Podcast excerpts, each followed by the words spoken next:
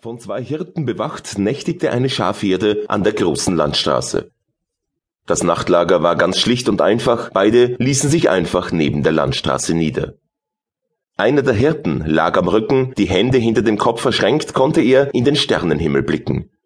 Der andere Hirte, ein zahnloser Greis, legte sich an den Wegesrand auf den Bauch.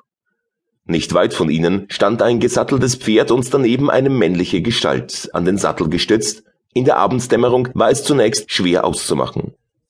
Beim genaueren Hinsehen konnte man selbst im Dämmerlicht Spuren einer militärischen Haltung feststellen. Das konnte nur ein Flurhüter sein. Seinen großmütig herablassenden Ausdruck erwirbt er sich durch den häufigen Umgang mit den Herren und Verwaltern. Die meisten Schafe in der Herde schliefen, die Abenddämmerung hatte schon begonnen, den östlichen Teil des Himmels zu überziehen, man konnte vereinzelt nicht schlafende Schafe erkennen. Sie verhielten sich, als würden sie über weite Steppen und weites Weideland nachdenken, ihre Köpfe waren geneigt, fast wie zu einer Denkerpose.